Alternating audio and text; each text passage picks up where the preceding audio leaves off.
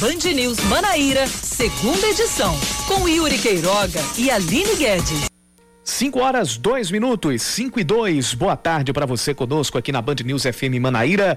Para mais um Band News Manaíra, segunda edição. Você que nos ouve pelo Dial pelo FM 103.3, além do bandnewsfm.com.br e do aplicativo Bandplay. Seja bem-vindo a mais um noticiário local e a gente vai seguir junto até às 6 horas da noite. Eu sou Yuri Queiroga, tô aqui nos estúdios da Band News FM Manaíra, na Avenida Dom Pedro II e nos nossos estúdios avançados, direto de sua humilde residência, Aline Guedes. Boa tarde para você, Aline. Boa tarde, Yuri Queiroga. Boa tarde a todos os ouvintes da Band News. Vamos embora.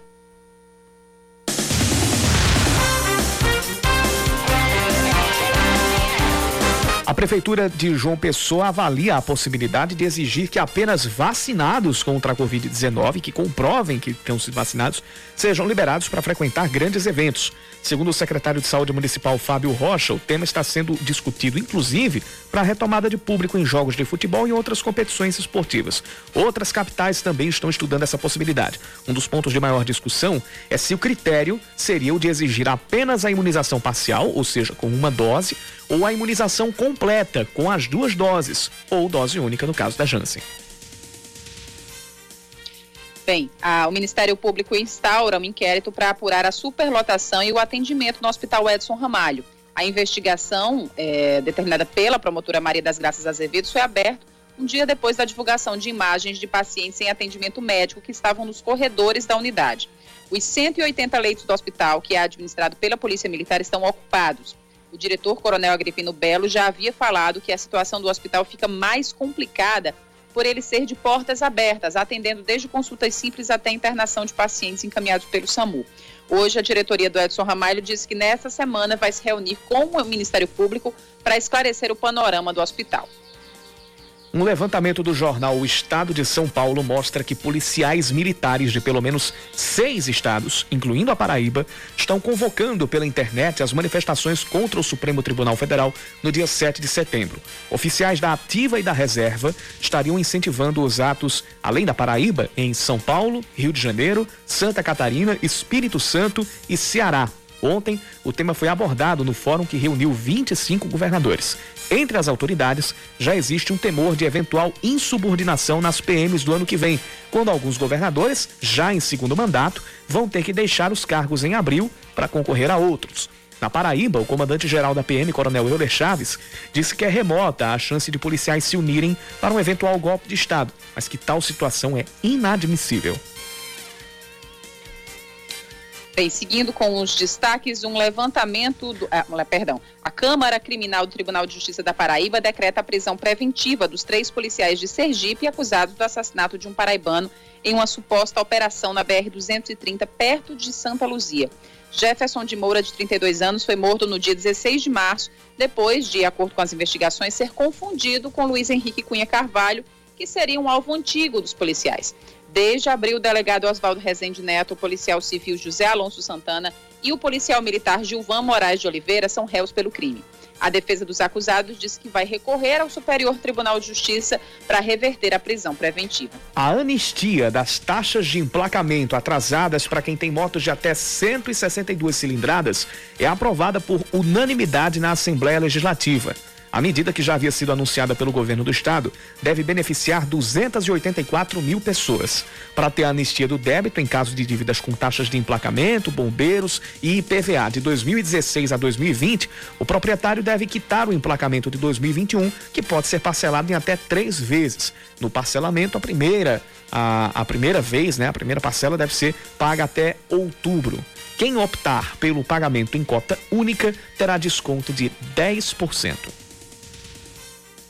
O atacante paraibano Matheus Cunha está na Espanha e vai ser anunciado oficialmente como reforço do Atlético de Madrid. Olha só, o jogador de 22 anos de idade foi para a capital espanhola para fazer exames médicos e assinar o contrato. A negociação com o ex-time de Matheus, o Hertha Berlim da Alemanha, foi fechada em 30 milhões de euros, quase de 190 milhões de reais. Pelo Hertha, time onde o ex-meia Marcelinho Paraíba é ídolo até hoje, Matheus Cunha disputou 40 jogos de 2019 para cá, com 13 gols e 7 assistências. Matheus Cunha vai ser reforço do Atlético de Madrid, ou vai jogar junto, ou vai disputar a posição com Luizito Soares, lá na equipe do Atlético de Madrid. Isso é, Yuri. É. 5 e 7. Que que as, o que as Olimpíadas não fizeram, né, para Matheus Cunha? Como fizeram bem pro atacante paraibano? 5 e 7. Despontou. Ah, com toda certeza. E agora vai disparar ainda mais. Hora de começar mais um Band News Manaíra, segunda edição, agora 5 da tarde e 8 minutos. E você participa conosco, mandando a sua mensagem para o nosso WhatsApp. 991 11 9207. 991 11 9207.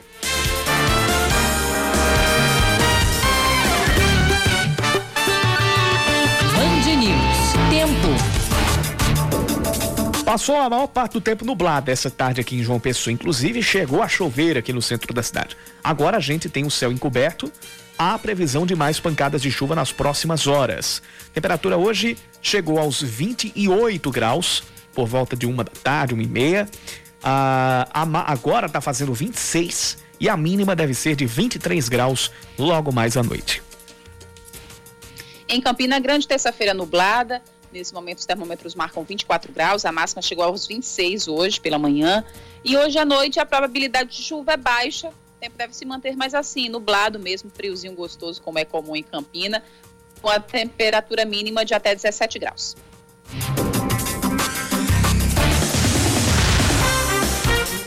A gente começa essa segunda edição com o balanço que foi divulgado agora, agora à tarde, né? Um pouquinho antes das quatro e meia por parte do governo do estado, tanto atualizando a situação da, da, da ocupação de leitos, quanto as vítimas aqui da Covid-19, também a situação da vacinação contra o coronavírus. A gente chega, a gente a está chegando perto das 900 mil pessoas com o esquema vacinal completo. Ao todo, 899.394 pessoas completaram os esquemas vacinais, sendo 62.235 as que tomaram o, a vacina de dose única, que é a vacina da Janssen, e 837.159 já tomaram as duas doses da Pfizer, da AstraZeneca ou da Coronavac. Número de pessoas que tomaram a primeira dose está em 2 milhões 296 mil 147. Então, quase 2 milhões 300 mil pessoas tomaram pelo menos a primeira dose das vacinas contra o coronavírus.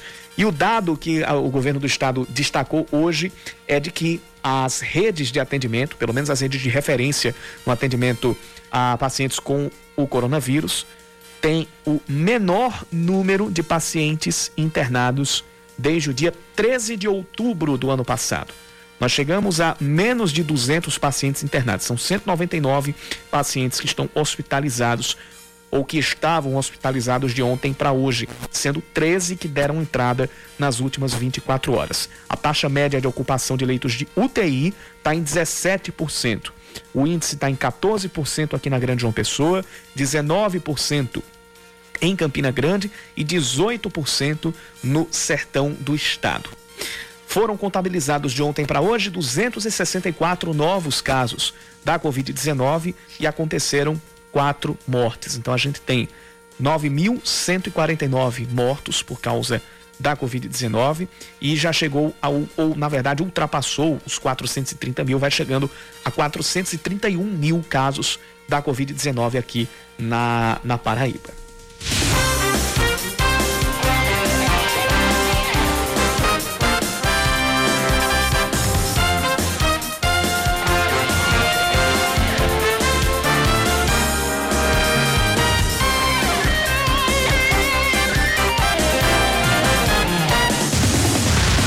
Pode participar com a gente mandando a sua mensagem para o nosso WhatsApp para o 991 11 9207. A gente já tem aqui o registro da participação do Flávio de Cabedelo e também do ouvinte Marcos, lá do Geisel.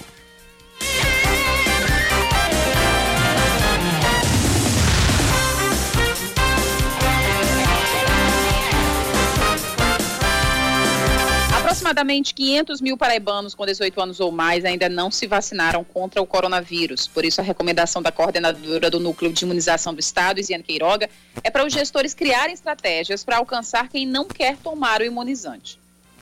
Nesse momento, o que a gente está falando é de acesso da vacina, é primeira dose, tá? Então, ainda faltam mais de 400 mil pessoas serem vacinadas acima de 18 anos. O que a gente está dizendo é que essas pessoas acima de 18 anos, se não chegaram às unidades de saúde, aos serviços de vacinação, que sejam procuradas pelos municípios para garantir a oferta da vacina.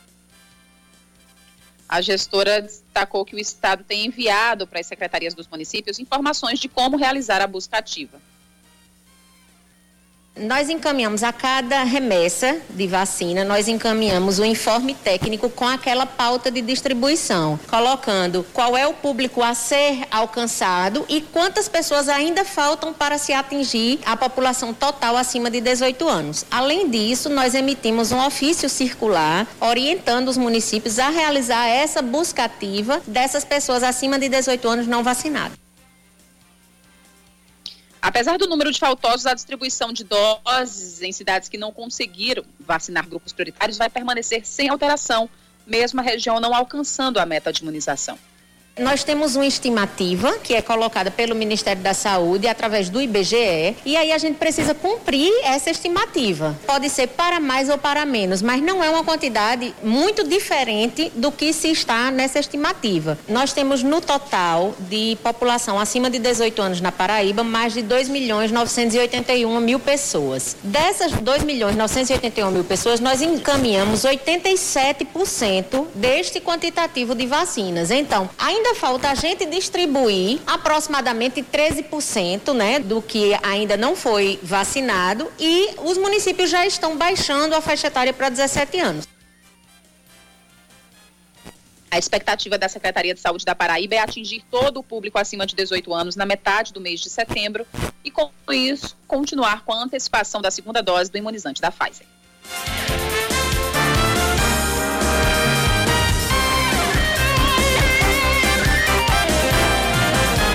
A polícia aqui na Paraíba, a polícia militar, está em alerta em relação aos protestos que podem ocorrer no dia 7 de setembro, feriado da Independência. Com a possibilidade de haver apoiadores e críticos também do presidente Jair Bolsonaro, o comandante-geral da Polícia Militar da Paraíba, Coronel Euler Chaves, revelou que já existe um plano montado para a segurança e ainda alertou os manifestantes sobre a necessidade de manter o bom senso durante esses tipos de evento. Nós tomamos conhecimento pelas redes sociais que uma das torcidas organizadas vai fazer um evento do Busto Tamandaré em favor do, do presidente da República e contra as ideias e, e, as lutas que eles defendem na sua essência. Mas o que nós pedimos a todas as, as ideologias e, e bandeiras de luta, agremiações, é que o bom senso prevaleça. A corporação vai entrar com policiamento a pé, com policiamento motorizado, com policiamento aéreo através de drones, mas também estaremos com a base móvel de monitoramento, dando segurança. Caso haja um encontro de manifestantes, ou seja, encontro de prós e contra, de pró e contra Jair Bolsonaro, o coronel Euler também disse que, ele, ele, que também é presidente do Conselho Nacional de Comandantes Gerais das PMs, alertou que não vai permitir que os interesses individuais prevaleçam sobre a coletividade. Nós vamos fazer todo o possível para que a paz reine no dia 7 de setembro. Nós aqui na Paraíba já temos, vamos completar no ano que vem 190 anos de vida, então há maturidade suficiente. Os episódios ocorridos Brasil afora, que poderão ocorrer na Paraíba, eles são pontuais, são pessoas que dentro das suas individualidades têm os seus interesses pessoais e individuais e se manifestam dentro do que eles defendem como certo ou como errado, mas por trás desse pano de fundo pode ter interesse individual que jamais pode prevalecer diante dos interesses da coletividade. O presidente Jair Bolsonaro confirmou que vai discursar nos protestos marcados para o dia 7 de setembro. Segundo Bolsonaro, abre aspas, não serão palavras de ameaça a ninguém e a manifestação será uma fotografia para o mundo. Ele pretende falar a apoiadores em duas manifestações na Esplanada dos Ministérios em Brasília pela manhã e na Avenida Paulista em São Paulo à tarde. Dessas duas declarações eu concordo com uma. A manifestação vai ser uma fotografia para o mundo. Resta saber que tipo de fotografia vai ser. É isso que a gente tem que esperar.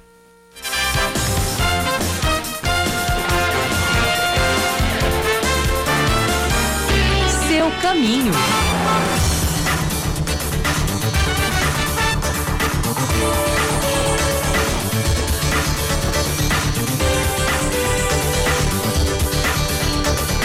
Girando o trânsito às 5 da tarde e 18 minutos aqui na cidade de João Pessoa, a gente começa, como de costume, pelas rodovias, pela BR-230 e também pela BR-101. Neste momento, há trânsito mais complicado em dois pontos da BR-230. Um é na estrada de Cabedelo, o trânsito é mais complicado no sentido Cabedelo-João Pessoa, desde antes do contorno do Renascer até o contorno do Aeroclube, ali perto dos hipermercados.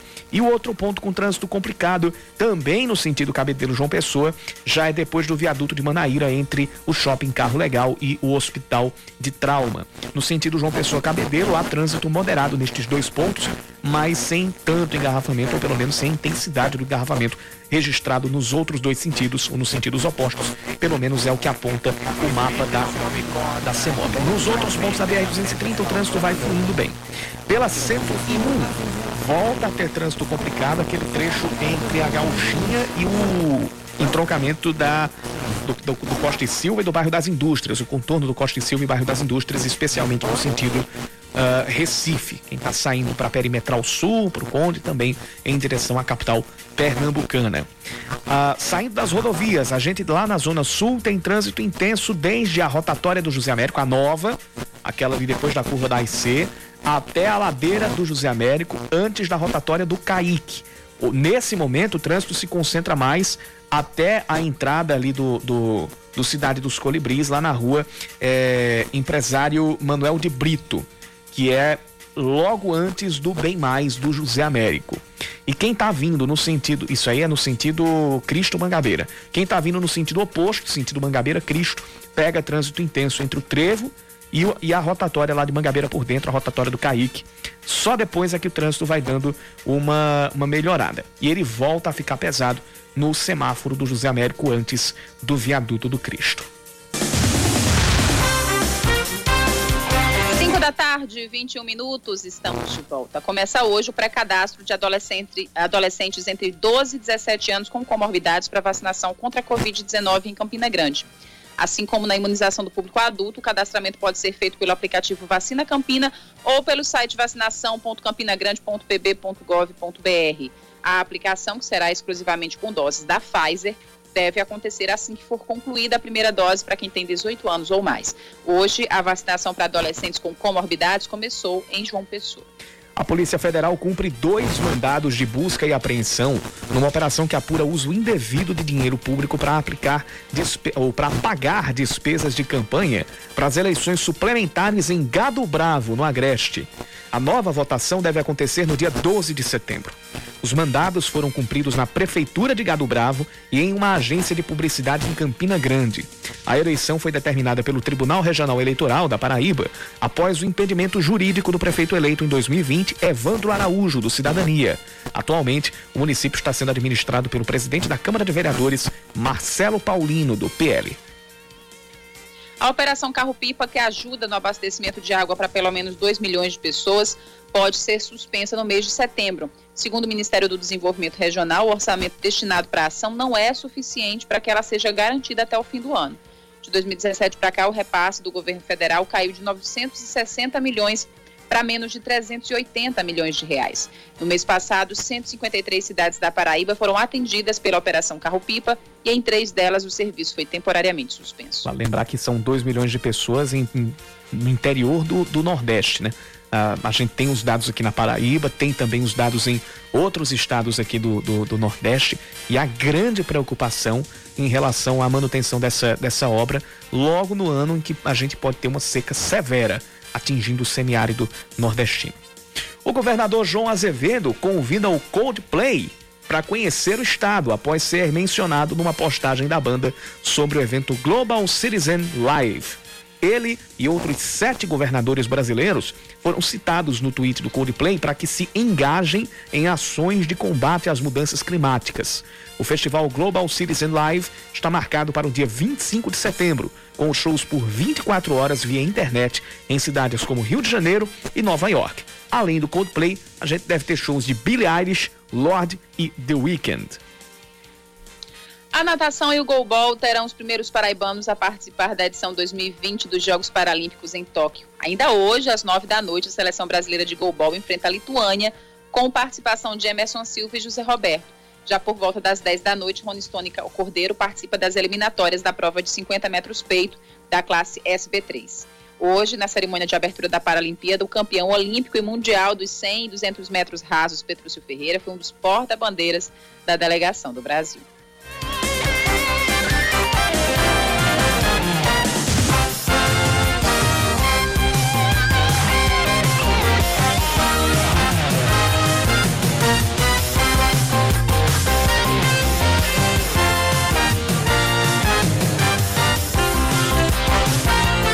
Gente, a participação aqui do ouvinte Magno pelo nosso WhatsApp pelo 991 11 9207. Quem também está conosco é o Paulo de Chicó e ainda o ouvinte Aldênio. A gente agradece a todo mundo que está mandando mensagem para cá. 991 11 9207 é o WhatsApp da Band News FM Manaíra.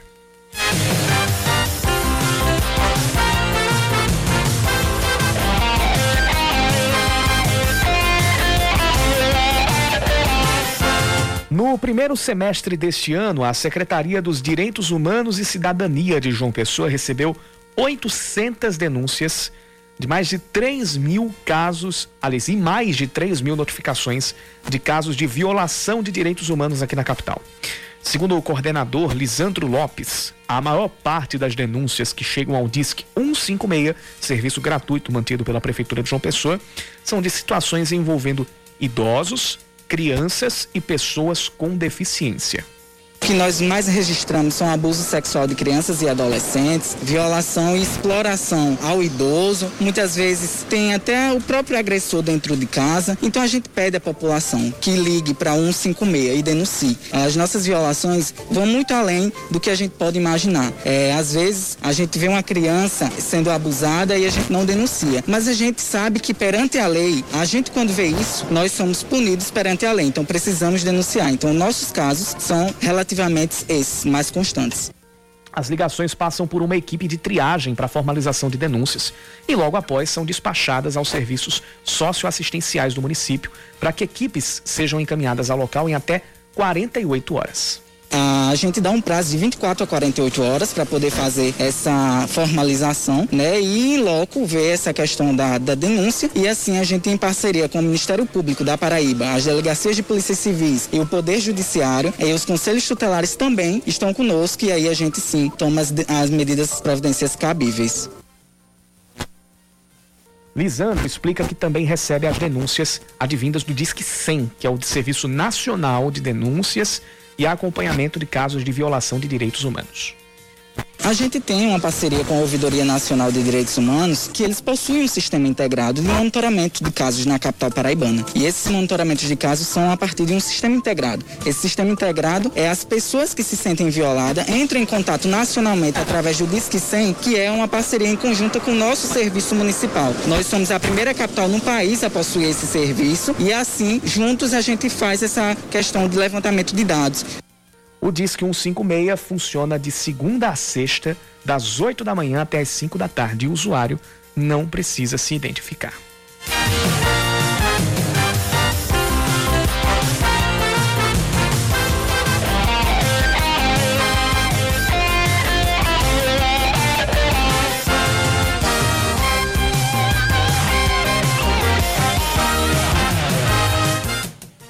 Mais de 70% dos brasileiros vivem em famílias com dificuldades para pagar suas contas. A gente vai acompanhar na reportagem de Leonardo Parrella.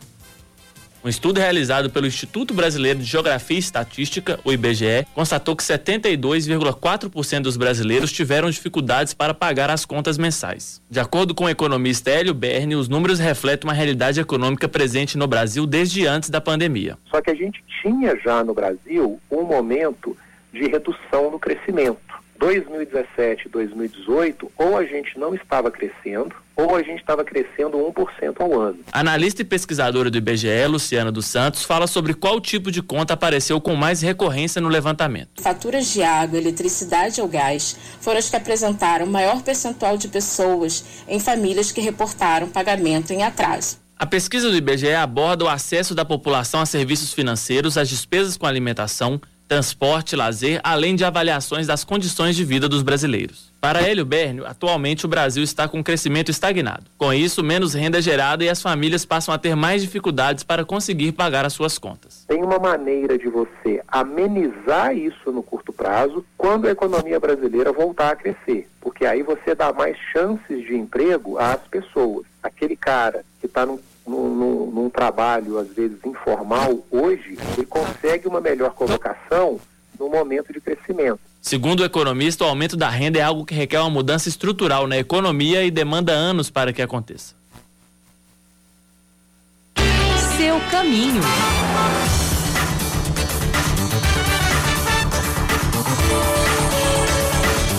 Às 5 e meia da tarde, mais do trânsito, nossa segunda atualização aqui dentro do Band News Manaíra, segunda edição. Agora, agora o negócio está ficando pior lá pela BR. A gente tinha dito que o trânsito todo pelo sentido João Pessoa Cabedelo estava um pouco mais leve em relação ao sentido Cabedelo João Pessoa na altura do Hospital de Trauma. Agora o jogo virou tem engarrafamento no sentido João Pessoa Cabedelo, já começando a partir do viaduto do, do da Beira Rio, um pouco depois da alça da Beira Rio e vai seguindo até a entrada do João Agripino e também do Brisa Mar. Uh, e o engarrafamento que estava lá no Cidade dos Colibris, na Avenida Hilton Souto Maior, já chegou à rotatória do, do Caique. Já saiu ali do Cidade dos Colibris e chega à rotatória do José Américo, que agora tem trânsito complicado, tanto nos, do, nos dois sentidos da Avenida Hilton Souto Maior, quanto vindo lá do Jardim Cidade Universitária, para quem sai ali da região da SEAP. Além disso, a gente tem a avenida, além da atualização desses pontos com trânsito complicado, a gente já tem notícia de engarrafamento na Avenida Boto de Menezes, desde a descida ali da, uh, do, do, Hospital Padre Zé até a entrada do, da Avenida Mandacaru, já chegando ao, ao, ao conjunto Padre Zé e também se dirigindo ao bairro de Mandacaru. Isso tudo no sentido centro-manaíra. A Avenida Rui Carneiro está com trânsito intenso a partir da Avenida Esperança, no sentido do bairro Centro. Aí dá uma melhorada após a entrada ali do, do, do, do Jardim Luna e do Brisamar e o trânsito volta a ficar complicado na chegada ao semáforo do, da Avenida Epitácio Pessoa. No sentido oposto, sentido centro-praia, trânsito muito pesado a partir da, da, da Epitácio até a entrada da. A entrada não, a saída da Jacobo Porto, que é a rua que traz o fluxo ali do bairro de, de Miramar. Vem ali da Nevinha Cavalcante e também da Tito Silva. Lá pelo bairro de Manaíra também tem trânsito complicado na Avenida Edson Ramalho, já a partir da, da esquina com Eutiquiano Barreto até o encontro com a Avenida Rui Carneiro e a Avenida Pedro II, saindo de Manaíra, agora vindo para a Torre. A Avenida Pedro II tá com trânsito complicado desde a entrada para a Praça Pedro Gondim, lá na, na, na rua Subtenente Manuel Gato, até a esquina com a Rui Barbosa. Já tem engarrafamento sendo registrado por lá. Trânsito também está começando a ficar intenso desde a rotatória do HU, na saída da Via Expressa Padre Zé, até a, o primeiro semáforo da principal dos bancários, no sentido Mangabeira, sentido centro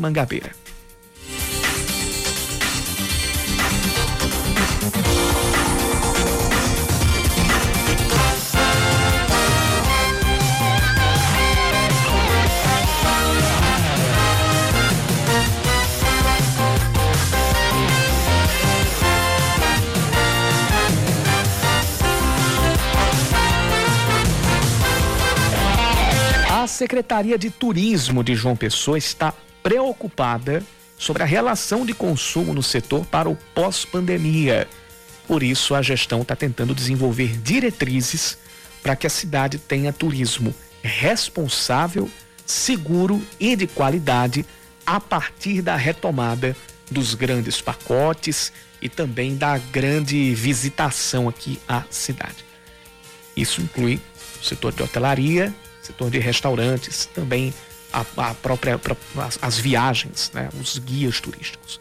As informações estão chegando com Leandro Oliveira. O turismo de João Pessoa está tentando se reerguer. O setor foi um dos mais afetados pela pandemia da Covid-19 e um dos primeiros a sentir os impactos negativos da crise econômica. Pensando em fortalecer o serviço e discutir a relação de consumo entre empresários e clientes, o secretário municipal do Turismo, Daniel Rodrigues, criou uma série de workshops para debater a qualificação do turismo na cidade. Primeiro, realizamos o primeiro workshop com a vigilância sanitária, onde trouxemos ela para de frente a frente com o trade turístico, com os hotéis, com os bares, saber da importância da situação sanitária para qualificar o turismo. Hoje estamos aqui com o Procon, tratando sobre relação de consumidores, para que eles tirem as dúvidas, eles sua opinião e aproximem mais o trade turístico das instituições de gestão municipal. Para garantir uma sensação de maior proteção aos turistas, na próxima semana o gestor vai se reunir com representantes da segurança pública. Onde vai estar secretário de segurança, comandante da Polícia Militar, a Guarda Municipal, todos juntos com o trade para tratar sobre o assunto segurança. E João Pessoa está prontíssima para atender com qualificação, com infraestrutura, com informações e promoções que estamos fazendo aí no Brasil e no mundo para vender o nosso destino tão belo que é nossa João Pessoa. Além disso, a capital que recebe viajantes de todo o mundo, já iniciou a implantação do Centro de Atendimento ao Turismo adaptado na Praia de Cabo Branco. O projeto prevê a adequação de um espaço na areia para a prática de vôlei e de bocha, instalação de academia híbrida e playground com brinquedos adaptados interativos para crianças especiais.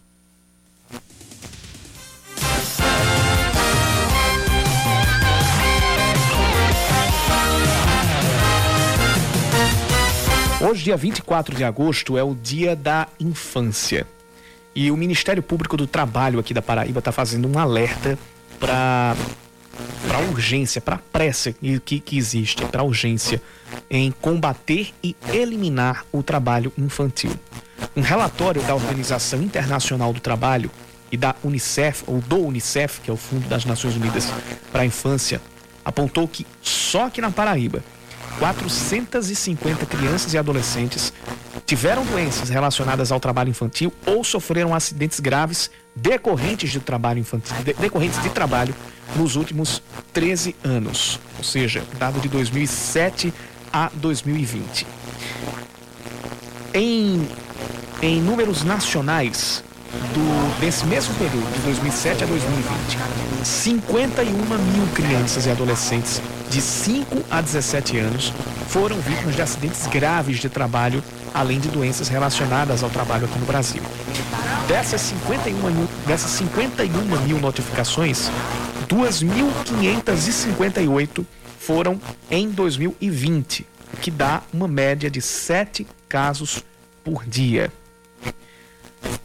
É, segundo esse relatório também da OIT e da, da, do Unicef, entre, entre 2016 e 2020, isso já foi um relatório anterior, entre 2016 e 2020, o número global de crianças e adolescentes em uh, aumentou 8, 8 milhões e 400 mil, chegou a 160 milhões. E corre-se o risco de 8 milhões e 900 mil crianças entrarem no trabalho infantil até 2022 em todo o mundo. Isso é uma estimativa que foi apresentada em junho pelo Observatório da Prevenção e da Erradicação do, do Trabalho Infantil.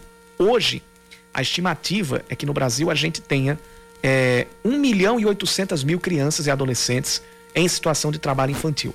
Quando a gente coloca essa idade, é uma idade de 5 a 17 anos. E desses, Quase 46%, cerca de 706 mil crianças e adolescentes, são submetidas à ocupação considerada como a pior forma de, de trabalho infantil.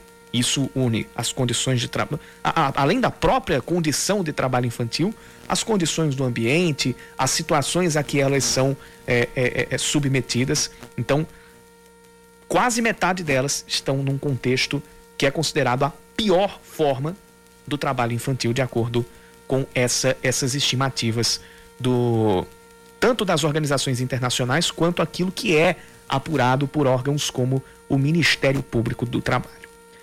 Agora são 5 e 39 A gente volta já.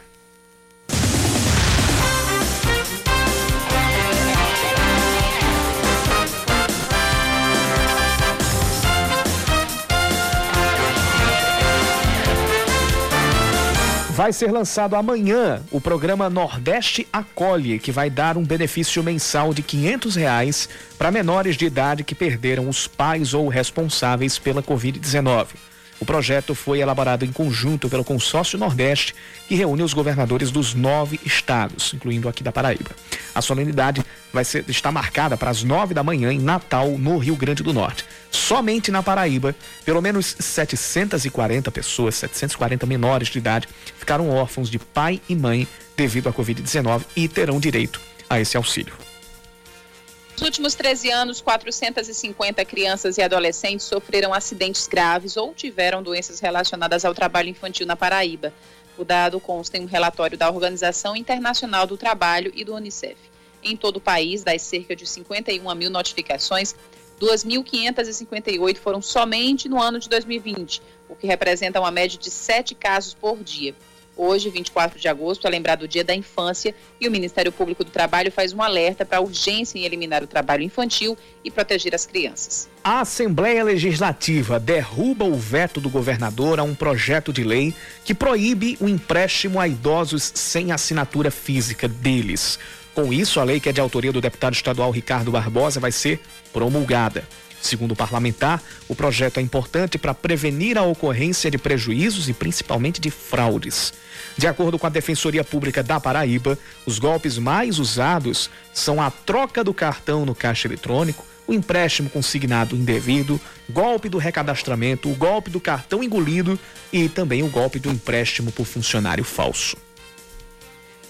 A La Liga afirma que vai apoiar os clubes espanhóis que não liberarem jogadores para as eliminatórias da Copa do Mundo. Segundo a nota divulgada pela Liga Organizadora do Campeonato Espanhol, a decisão foi tomada porque a FIFA colocou um terceiro jogo durante a próxima data nas eliminatórias sul-americanas, aumentando o serviço dos atletas às seleções em mais dois dias, passando de 9 para 11. Até o momento, são 25 jogadores de 13 clubes afetados pelas convocações de seleções da América do Sul. Mais cedo, a Premier League anunciou que os clubes decidiram não liberar jogadores para jogos das eliminatórias em países da lista vermelha do Reino Unido, ou seja, o Brasil está no meio. Assim, a lista de Tite seria impactada com mais dois nomes, Éder Militão e Casimiro, ambos do Real Madrid. O paraibano Matheus Cunha, que acertou nessa semana com o Atlético de Madrid, também pode ser afetado.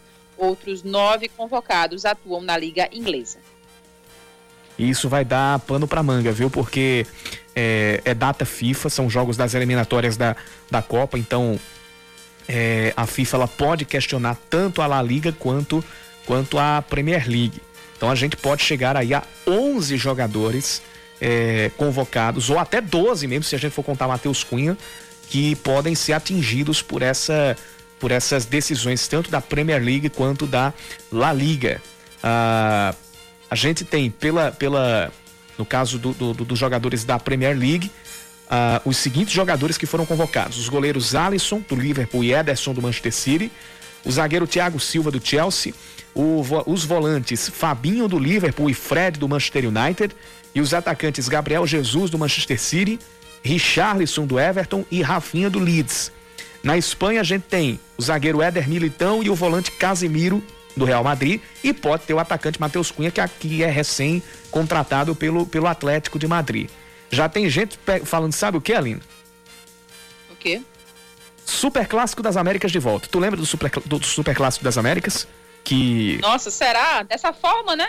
Exatamente. Só jogadores que atuam nos países de origem poderiam, é, poderiam convocar. Inclusive com essa norma, Durval, paraibano de Cruz do Espírito Santo, jogou pela seleção brasileira um Brasil e Argentina. Acho que foi lá por 2012, mais ou menos. Vai ter muita polêmica ainda pela frente, Yuri, ah. até esses jogos chegarem de fato. Ah, com toda certeza.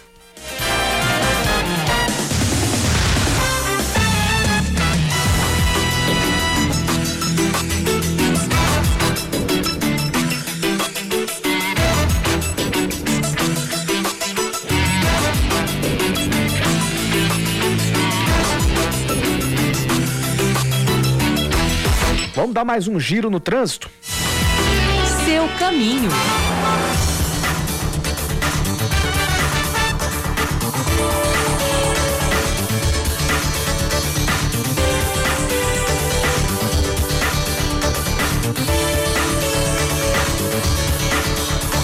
A gente tinha falado aqui em pontos de engarrafamento ali na, na Zona Sul, também na, na, na Orla, ali pela Avenida Rui Carneiro, pela Avenida Edson Ramalho. Também tem trânsito complicado na Avenida Esperança. Trânsito já começa a ficar intenso a partir da esquina com a Avenida com a Avenida Enganada. Antes, é com a na esquina ali com a Eutiquiano Barreto, é quase um, um engarrafamento ali paralelo ao da Edson Ramalho. Então, situação ficando mais pesada ali em alguns corredores da, do bairro de Manaíra. Tanto a Edson Ramalho quanto a Avenida Esperança, com engarrafamento a partir da Eutiquiano Barreto até a esquina da Avenida Rui Carneiro. E a Rui Carneiro, a partir da Avenida Esperança, também tem engarrafamento até a entrada lá do, do, do Brisa Mar. Antes da Catulo da Paixão Cearense. No caso, na entrada, ali para a Praça Hélio Mangueira, na entrada da rua é, onde você toma o acesso ali para Miramar, para fazer o contorno ali por dentro, para Miramar, para depois voltar para o FPB, para o Castelo Branco. É, a Epitácio Pessoa já está começando a ficar também com engarrafamento, ou ter engarrafamento, a partir da Presidente Roosevelt, da esquina da Presidente Roosevelt até a entrada da Epitácio Pessoa, o semáforo do antigo posto Freeway. Também tem trânsito complicado no final da, da rua Nevinha Cavalcante, da, da Hilda Coutinho Lucena, perdão, né, da Nevinha Cavalcante. Na Nevinha Cavalcante é, é aquela que, que, que passa ali, uh, que cruza a Tito Silva. É a rua Hilda Coutinho Lucena, que liga a Epitácio Pessoa, que sai ali da Praça das Muriçocas e liga a Epitácio Pessoa. Tem trânsito complicado por lá, tem trânsito ficando intenso também ali no início da Beira Rio, no contorno da Beira Rio que leva ao bairro do Altiplano que impacta também em engarrafamento na rua Paulino Pinto e na rua na Avenida Adolfo Loureiro Franca, lá no bairro do Cabo Branco. Saindo da granja do, do, do governador é que o trânsito vai dando uma melhorada lá no sentido bairro centro da Avenida Beira Rio. Permanecem os pontos de engarrafamento na Avenida Pedro II e também na Avenida Hilton Souto Maior, desde a, a saída da rotatória nova até ali o contorno do o contorno, não, o girador do Mangabeira por dentro, ou o girador do Caique, como prefira chamar. Começa também a ter, engarra... a ter trânsito intenso lá pela BR-101, no encontro do. ou com a BR-230, ali saindo do viaduto de Oitizeiro. Ali não tá tanto, mas depois saindo, depois de sair do viaduto do acesso oeste, aí é que o trânsito fica pesado até o viaduto de Bahia. E depois ainda tem trânsito moderado até o viaduto de Várzea Nova, sempre no sentido João Pessoa, Campina Grande. Também tem trânsito intenso para quem está saindo do, do acesso oeste ou da Avenida Sanhauá, lá na Cidade Baixa, e vai entrar para Bahia, subindo a Avenida, Avenida Nova Liberdade. Especialmente no sentido João Pessoa Bahia, o trânsito é complicado antes da ponte do rio Sanhauá.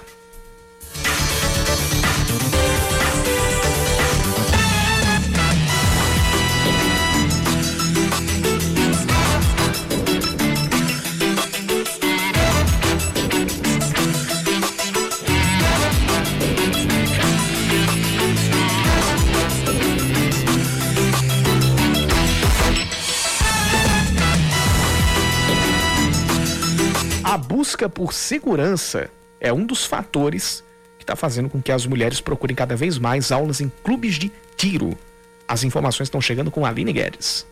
Seja com a pistola ou com a espingarda calibre 12.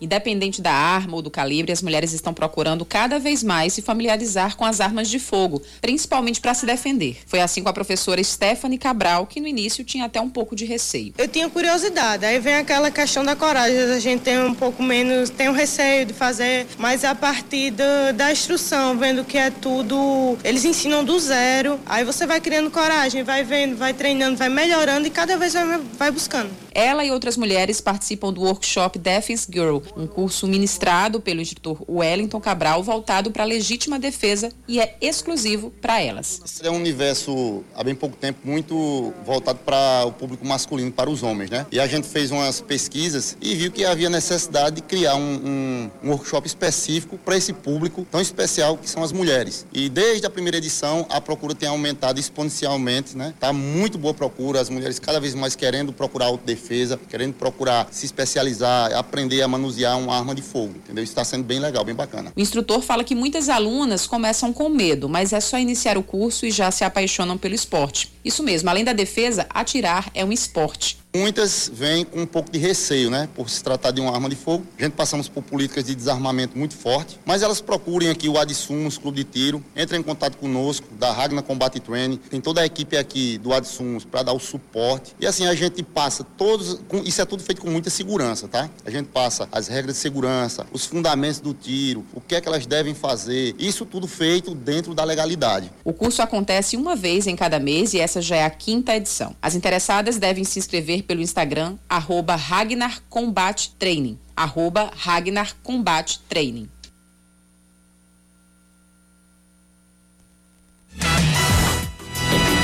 Participações no nosso WhatsApp 991 11 9207. Boa noite, pessoal da Band News. Quem está falando é Tony do Mussumago. É, tô aqui no Geisel, na principal do Geisel, de frente à Igreja Universal. O trânsito está até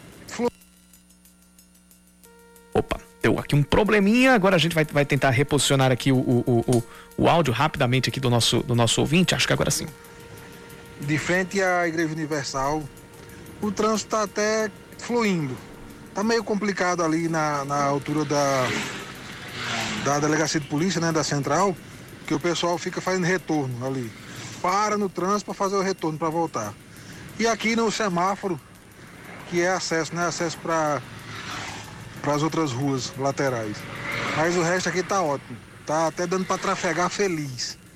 Obrigado e a todos uma boa noite e um bom descanso a todos. Opa, finalmente a gente tá tendo o Tony do Mussumagro nos mandando aqui a notícia de que o trânsito ainda tá ali pelo Geisel tá tá fluindo. Inclusive aqui vamos dar uma olhada, a, a, a gente vai dar uma olhada aqui pelo pelo mapa da CEMOB.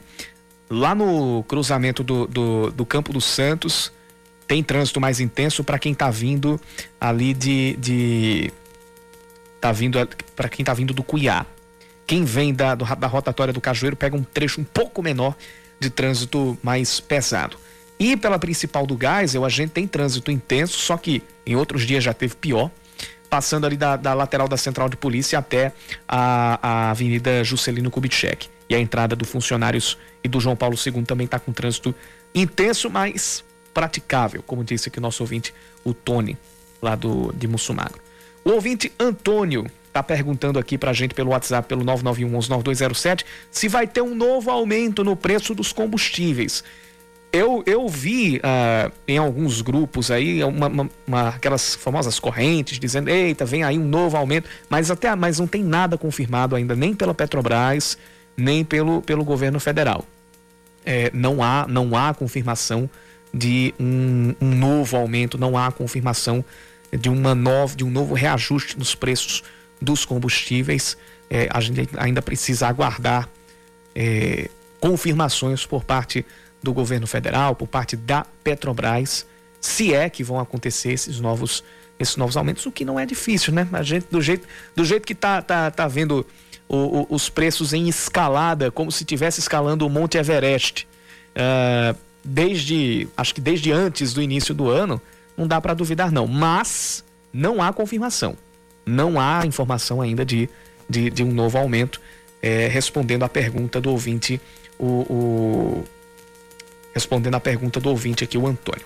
A Priscila também está participando conosco e o ouvinte Érico também está mandando mensagem é, e também é, fazendo um comentário aqui, ele tinha mandado aqui uma mensagem a respeito do preço da carne porque a gente, a gente quando está tendo acesso aqui ao, ao, ao, preço do quilo da carne aqui por, por, por João Pessoa, é, chega se assusta. Na verdade, não só com a carne. Hoje, Aline, eu fui comprar é, duas, duas caixas de leite e uma bandeja de ovos. Sabe quanto foi a compra? Quanto? 36 reais. Para duas caixas de Nossa, leite. Para duas caixas de leite e para uma bandeja de ovos. Agora você imagina. A, a, a, você imagina quem, quem, quem tem que sobreviver com um salário mínimo ou menos, tendo que sustentar uma casa com mais de três, quatro pessoas. Isso eu tô falando só da parte é impossível, Yuri. de alimentação, exatamente. É impossível. É impossível. Ó, a, acabei de pegar aqui o, o, o, o levantamento dos preços de acordo com o PROCON sobre o quilo da carne. É, a variação está entre 44 e 72 reais. Uma diferença de 29 reais, uma variação de 65,3%. Maior oscilação percentual foi no quilo da linguiça toscana, que está variando quase 114%, de 18 a 35 reais, uma diferença de 20 reais e 50 centavos para ser mais exato, 35 não, 34,50. É, no, no, no, na variação absoluta, a gente tem uma de, de 37 reais, que é no preço, aliás, de 37 não, de 27 reais no preço do quilo da fraldinha. 37 reais a 64 do, dos bancários até a Epitácio Pessoa, uma variação que chega a 74%. Independente de preço mínimo, preço máximo, o preço dos alimentos, o preço dos produtos no supermercado tá assim, é, tá, tá em escalada pior do que escalar o Monte Everest. Com esses relatos, a gente vai ficando por aqui. 5h58. Aline, aquele abraço. Aquele abraço, Yuri. Até amanhã. Vem aí Reinaldo Azevedo e o É da Coisa. E o Band News Manaíra, segunda edição, volta amanhã às 6 horas. Às 6 nada, às 5 da tarde. 6 horas era antigamente, até o Reinaldo Azevedo chegar. Hoje, até a, é a partir das 5 da tarde até às 6. Vou dar uma olhada se tem futebol hoje. Acho que não. Acho que a gente vai ter futebol somente amanhã. Só amanhã mesmo, com São Paulo e Fortaleza pela Copa do Brasil. Então hoje é programação normal na noite da Band News FM Manaíra. Grande abraço a todo mundo. Eu digo até amanhã. Você ouviu Band News Manaíra, segunda edição.